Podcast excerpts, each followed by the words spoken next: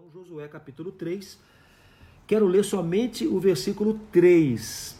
E a gente vai tentar lembrar a história toda com vocês aqui, citando outras passagens desse texto.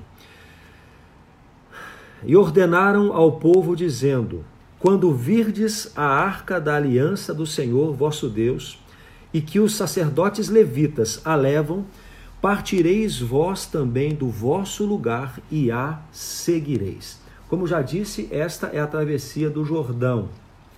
O momento em que o povo de Deus, agora, sob a liderança de Josué, no capítulo 1 de Josué, nós vemos o instante em que Josué é chamado por Deus para assumir o lugar de Moisés.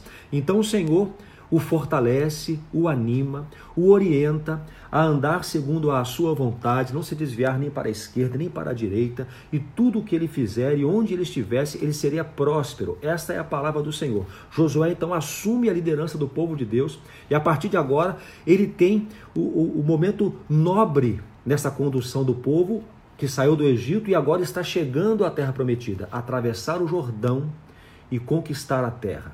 Este era o grande desafio que Josué tinha nas suas mãos como líder. Então ele sai com esse povo agora com o destino ao Jordão para atravessar o Jordão e começar a conquista da terra de Canaã.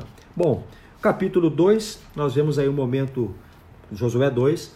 Minha filha ontem brigou comigo porque eu não fico falando o texto bíblico no meio, tem que ficar lembrando. Josué, estamos em Josué. Agora capítulo 2 é os instantes que, que ele manda espias na terra de Jericó, que era a primeira terra a ser conquistada após a passagem do Jordão, para ver como é que era aquela terra. Aqueles espias são é, abençoados, guardados, né, protegidos por Raabe, aquela prostituta. Eu sei que você conhece essa história também a prostituta que está na genealogia de Jesus, né? coisa extraordinária também isso aí. E aquela mulher é, ajuda aqueles espias, eles são guardados, protegidos, eles conseguem voltar. A descoberta que eles fazem em Jericó é que o coração do povo está desmanchado já.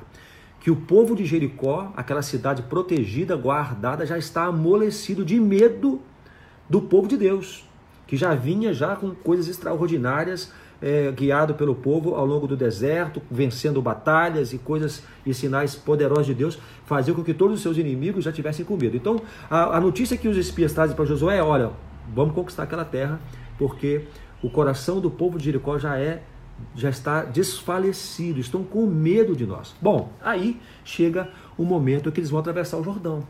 E há algumas orientações aqui, e eu queria fazer uma associação desse a travessia do Jordão com a, a travessia desse momento que nós estamos vivendo. Meus irmãos e amigos, estamos vivendo um momento difícil.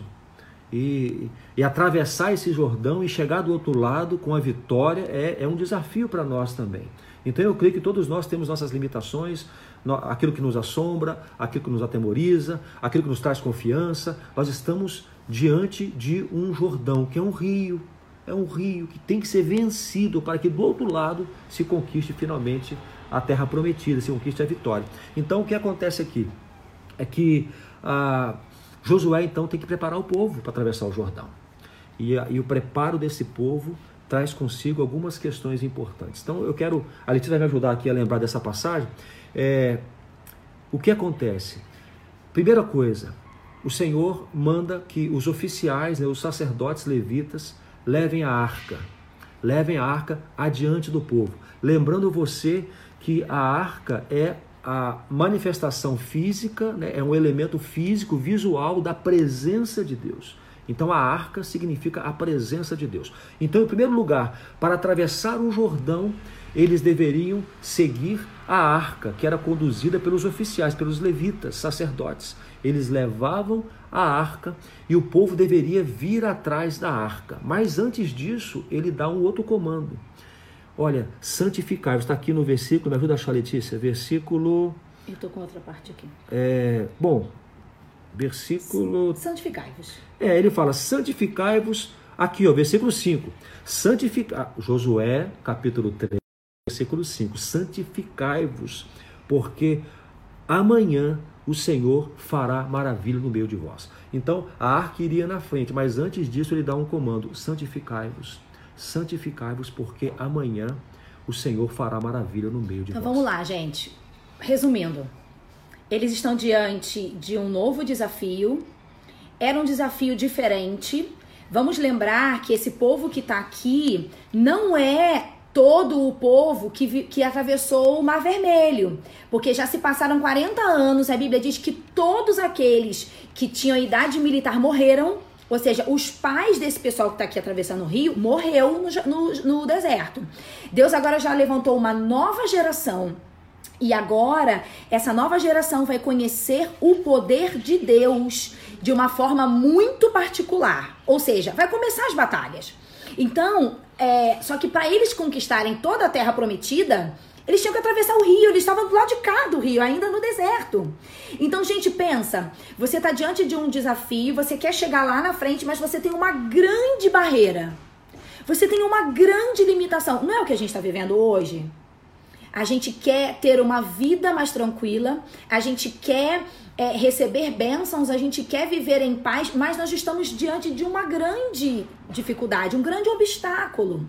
E então Deus dá as ordens. Como é que vocês vão vencer esses obstáculos? Primeiro lugar, se purifiquem. A gente falou disso esses dias, né? Depois ele diz o seguinte: a arca, que é a minha presença, ela vai na frente de vocês. Vocês não podem chegar muito perto. Vocês vão dar aí mais ou menos um quilômetro, 900 metros de distância. E hoje Fabrício falou uma coisa é, muito interessante sobre isso. Deus fala que o caminho que eles vão percorrer, eles ainda não conhecem. Então ele está dizendo assim: olha só, não vão muito perto da arca, não vão na frente, porque vocês não conhecem esse caminho. Deixa eu falar uma coisa, porque Deus falou isso comigo. A, a arca seria a referência da direção que eles tinham que tomar. A arca iria à frente, aproximadamente aí 800 a, a 1000 metros à frente do povo, o povo tinha que vir atrás. A arca, conduzida pelos oficiais, iria à frente. E o texto aqui no versículo 4: Porquanto por este caminho nunca passastes antes. E, e, sabe o que Deus falou comigo? Porque eu tenho estado apreensivo com relação à direção que devemos tomar e também a direção que eu devo dar à igreja da qual eu sou pastor. E o Senhor falou comigo: siga a minha presença, siga a minha vontade, siga a minha condução. Então, meus queridos, vocês que estão nos ouvindo agora aqui, eu quero dizer para você que a, a, direção que temos que tomar, sobre, sobre onde temos que pisar, decisões que temos que, que, que abraçar, escolhas temos que fazer, isso tem que ser pautado, conduzido por Deus. Amém. Por Deus. Vamos olhar para a arca e seguir a arca. Vamos olhar para Deus e seguir a Deus. Mas não podemos esquecer, santificai-vos. E aí sobre isso eu queria falar mais uma coisa também. Eu observei o texto, o texto fala assim, eh, capítulo 3 de Josué, versículo 5: Santificai-vos, porque amanhã fará o Senhor maravilha no meio de vós. O texto diz que o Senhor vai fazer as maravilhas. Amém. Não está condicionado à santificação. José não falou assim: olha, santificai-vos, porque se vocês forem santos, aí o Senhor vai fazer as maravilhas. Não, ele falou: santificai-vos, porque o Senhor vai fazer maravilhas amanhã no meio de vós. É uma palavra profética que nos desafia a um exercício de fé. Ou seja, Deus não fez ainda. Deus ainda não, não, não nos fez vencer o Jordão. Não passamos ainda esse momento. Mas a, o desafio é, apesar de não termos vencido, eu sou convidado a ser santo agora, a me santificar, a ter uma postura de integridade diante do Senhor, a corrigir o que está errado na minha vida, a me acertar com Deus, a perdoar pessoas, a pedir perdão, a me ajustar diante da vontade de Deus. Então a palavra do Senhor ao povo aqui, através do seu servo, do seu líder, é santificar, porque amanhã vai acontecer coisas Deixa tremendas. eu falar uma outra coisa, é, para a gente ir avançando. É, teve uma outra coisa que Deus mandou Josué orientar o povo, que foi o seguinte: quando vocês estiverem passando o rio, vocês vão escolher 12 homens da tribo e cada homem vai pegar uma pedra do meio do Jordão que está seco. Gente, vamos lá. A arca foi na frente e uma coisa linda aconteceu. Quando eles, os sacerdotes pisaram, o, botaram o pé na água do Rio Jordão, a Bíblia diz que imediatamente a água interrompeu o seu curso, ou seja, o rio estava aqui descendo. Parou. A água parou, fez uma muralha aqui e a água para baixo secou. secou. Porque não descia a água, é diferente do mar. O mar tem água dos dois lados, levantou uma coluna dos dois lados. Aqui não. Aqui levantou uma coluna de um lado e toda a água que vinha para baixo, que irrigava outras partes, secou, secou. Ok. E aí esse povo começou a passar. E a arca ficou parada no meio do rio, porque era a presença de Deus que estava segurando aquela água. Gente, é a presença de Deus que vai nos segurar nesse momento de dificuldade. É a presença de Deus. E então o povo começa a passar, todo o povo e a arca ali parada. E aí esses doze homens, cada um pega uma pedra do meio do Jordão, coloca nos ombros e seguem. E Josué diz: Eu vou dizer para vocês o que vocês vão fazer com essa pedra lá na frente, mas cada um pega uma pedra. E assim fizeram. Então, quando todo o povo terminou de passar, então a arca segue atrás deles. Quando chegam do outro lado, a Bíblia diz que eles pisam em solo e a água do Jordão volta como era antes. E aí, qual é a ordem para fazer com essas pedras? Josué diz: Vamos fazer um altar como uma montanha com essas pedras. Isso vai ser um monumento, um memorial. Isso vai ser algo para que quando seus filhos lá na frente, que não viveram isso aqui, olharem para esse memorial e disserem: Papai, mamãe, o que é esse monte de pedra aí? Vocês vão dizer que Deus secou as águas do Jordão fez seu povo passar. Vocês vão dizer para eles quem é o Deus que vocês servem. E assim eles fizeram memorial. Pessoal, deixa eu falar mais uma coisa antes de entrar nessa uhum. parte final aí.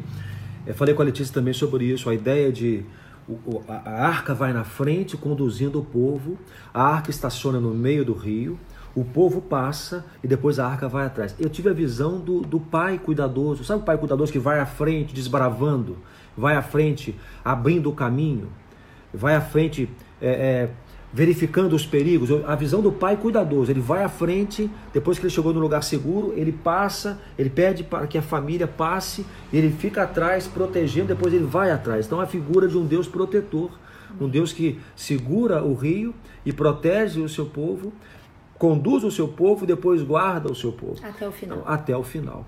Então, e depois que ele faz isso, ele quer que a gente não se esqueça do que ele fez. É. Sabe, Memorial. gente, é tão triste assim quando você faz algo por alguém, você se doa, você se sacrifica e passa um tempo e você descobre que a pessoa nem se lembra mais do que você fez por ela. É muito ruim, né? Essa ingratidão. Então Deus, é, ele quer que a gente se lembre do que ele faz e do que ele já fez, para que quando a gente estiver numa outra situação de dificuldade, a gente não se esqueça de tudo que ele já operou na nossa vida. E aí aqui eu quero perguntar para você uma coisa: quais são os memoriais que você está construindo nessa pandemia? Ou seja, quando tudo isso passar, gente, o que vocês vão contar para os filhos de vocês, para os netos de vocês? O que nós vamos falar? Olha, nós vivemos uma pandemia lá em 2020. Eu tinha tantos anos. Olha, aconteceram coisas extraordinárias, sabe, filho? Sabe, meu neto? Você vai dizer para eles o quê? Que você entrou em desespero? Você vai dizer para eles o quê? Que você viveu uma solidão terrível e que você não quer nem lembrar desse tempo? Você vai contar para eles que você quase, você não dormia à noite porque você tinha medo de não pagar suas contas? Gente, será que é isso que a gente vai contar para os nossos netos do que a gente está vivendo nessa pandemia? Estas pedras que nós vamos carregar com a gente? São essas pedras que a gente vai contar. Não, sabe o que que Deus quer que a gente conte, meu filho? Olha, meu neto, lá em 2020 passou uma pandemia no mundo, foi assim assim assado, mas olha, a minha fé foi fortalecida. Olha, eu tive muito tempo de oração porque a gente teve que ficar dentro de casa. Olha, eu li a Bíblia quase toda porque eu tive tempo. Olha, eu acordava nas madrugadas. Olha, eu jejuei como eu nunca tinha jejuado na minha vida. O que nós vamos contar sobre essa pandemia, queridos? Deus não quer que a gente conte uma história de desgraça. Deus não quer que a gente conte uma história de fracasso. Deus quer que a gente conte aquilo que Ele está fazendo no seu povo. Só que a gente só vai poder contar se a gente viver. Entendem isso? A gente não vai falar do que a gente não está vivendo. Então eu quero contar, sabe o que para os meus netos? Eu quero contar assim: olha, o seu pai Daniel, ele viajou no meio da pandemia. E quando ele estava lá no meio do lugar onde tudo estourou, nós estávamos longe dele. Mas nós começamos a clamar, nós choramos e Deus nos deu uma promessa. Vocês não sabem disso, mas quando Daniel e esse que estavam lá, Deus nos deu uma palavra. De que eles não seriam contaminados, de que eles não adoeceriam e de que eles voltariam para casa. O Senhor nos falou isso através da palavra dele e nós ficamos agarrados naquilo até eles chegarem em casa. E agora já estamos quase no final da quarentena e Deus está cumprindo porque eles não adoeceram e ninguém na nossa casa adoeceu. Então, sabe o que, eu vou contar para os meus netos dessa pandemia? Eu vou contar isso, mas eu vou contar também que, mesmo nós aqui em casa vivendo lutas como nós estamos vivendo, nós estamos abençoando vidas. Eu vou contar é isso também. É que nós acordávamos todas as manhãs, íamos para a internet. E talvez a internet vai ser muito diferente daqui a 10 anos. Eu vou dizer, mas olha, era assim que a gente fazia. A gente via os numerozinhos crescendo, era sinal de que as pessoas estavam chegando, a gente recebia mensagens do poder de Deus. Queridos, nós vamos compartilhar isso e outras coisas. Essas serão as pedras que nós vamos as carregar. Pedras. São os memoriais que nós vamos construir, tá? É, a pessoa está tá travando aí, vamos, vamos seguir, tá bom? É, meus queridos, finalizando, vamos atravessar esse Jordão. Amém. Vamos atravessar. Observemos que Deus é o mesmo. O, os princípios são os mesmos. Amém. Logo, é, creia, creia. Eu quero ler para vocês Hebreus capítulo 11, a passagem que o autor de Hebreus nos lembra que sem fé é impossível agradar a Deus. Sem fé é impossível agradar a Deus porque é necessário que aquele que se aproxima de Deus creia que ele existe e que é galardoador dos que o buscam. O que o povo de Deus precisou aqui para poder se santificar é crer. É crer, foi fé. Então, por fé, pela fé que você tem no Senhor, santifique-se, santifique-se, porque amanhã o Senhor fará maravilhas no meio de nós. Amém. Fará maravilhas. Olha agora ao seu redor e decida que pedra você vai carregar. Qual vai, qual vai ser o memorial que você vai construir desse momento? De murmuração, de reclamação, de medo, de temor, de terror, de aflição? Ou é de fé, de esperança, de confiança, de segurança no Senhor? Segurança em Deus. Agora é tempo de estarmos seguros em Amém. Deus. Queridos, olha só. Talvez, eu estava lendo o livro de Jó hoje também, né? E, e Jó questionando a Deus porque o, o o ímpio prospera e o ímpio não precisa de Deus muitas vezes. Olha, é, talvez você está vivendo um tempo agora de, de, de prosperidade ainda, né? prosperidade. Ah, Jó questionava a Deus, dizendo assim: eu, ve, eu olho e vejo que, que pessoas que não te temem, eles têm muito recurso, têm muito. E talvez você é, esteja agora vivendo um momento em que é, sirva a Deus em que antes na presença de Deus e está guardado em Deus. E você olha para o que você tem e você está tranquilo. Não, eu tenho recurso, eu tenho dinheiro no banco, eu tenho muita comida na geladeira, eu tenho comida nos, nos meus, nos meus, nas minhas despensas, está tudo bem. Né? Ou talvez você nunca se preocupou com Deus e ainda assim você olha para a sua dispensa e você está abastado e você fala, poxa, está tudo bem, eu estou tranquilo, eu posso aguentar tranquilamente essa, essa quarentena. Eu não sei a condição que você se encontra. Eu não sei. Eu sei que todos nós, em algum momento, nós vamos precisar da fé. Vamos precisar da fé. Precisaremos olhar para Deus com fé e confiar no Senhor. Tem duas coisas aqui, amor, que a gente, eu quero é, que você pense agora com muita seriedade. Na verdade, eu quero que você guarde no seu coração isso. Talvez nós estejamos aqui vivendo um teste de confiança em Deus. Uma prova. Sabe quando o professor chega na sala e ele fala assim: pessoal, teste surpresa. Já viveu isso? Você não se preparou, você não estudou, e aí ele lança sobre você uma prova, um teste. E ele vai avaliar como você vai se sair. E se isso for uma escola que Deus está nos colocando para nos ensinar a termos fé? Se o Fabrício está dizendo que a gente só vai vencer isso aí se a gente tiver fé, e a gente está sendo provado nisso, a gente vai, vai passar nesse teste? Então, eu acho que isso é um teste de fé. Um teste de fé para a igreja de Cristo. E também é uma oportunidade daqueles que não conhecem a Deus se aproximarem do Senhor. Então, gente, tudo vai ter um propósito maravilhoso. Esse Jordão tem um propósito na nossa vida. Mas eu ontem relembrei de uma frase, John Bevere, é, no seu livro O Extraordinário, ele fala uma frase é muito interessante. A frase é a seguinte: Deus não responde às nossas necessidades, ele responde à nossa fé. vou falar de novo. Deus não responde às nossas necessidades. Ah, porque eu preciso de ajuda, imediatamente Deus vai me atender. Não, Deus responde à nossa fé. Porque quando Jesus esteve aqui, gente, ele passou por muitos cegos. Ele curou todos? Todos os cegos que Jesus passava foram curados? Não, ele curou aqueles que clamaram, ele curou aqueles que creram, ele clamou aqueles que tiveram fé. Deus curou todas as mulheres hemorrágicas? Não, ele curou aquela que foi lá com fé. Deus ressuscitou todos os mortos? Não. Gente, não é porque eu tenho uma necessidade que Deus vai agir. Não, Deus se move pela nossa fé. Então você está dizendo assim: não, Deus, mas Deus sabe o que eu preciso. Deus sabe que eu tô aqui com essa necessidade. Sim, ele sabe. Mas ele vai atender só porque a gente tem uma necessidade? Não. Ele vai atender porque nós vamos manifestar a nossa fé. Entenderam isso? Então, eu quero que é toda a nossa palavra agora é para entender. A presença de Deus era a arca. Ela tem que ir na frente. Quando ela vai na frente, o problema cessa, o, o rio para. E lá na frente, Deus quer que a gente construa memoriais. Então, quando a gente acabar essa live, tenha um minuto com o Senhor e, de, e pergunte: Deus, quais, quais são as memórias que o Senhor quer que eu registre uhum. de todo esse caos que nós estamos vivendo no mundo? 2020 vai passar, a pandemia vai passar e o que, que a gente vai contar disso? Amém? Vamos passar esse Jordão, em nome de Jesus. Vamos passar esse Jordão. Guie-se pelo Senhor. Santifique-se.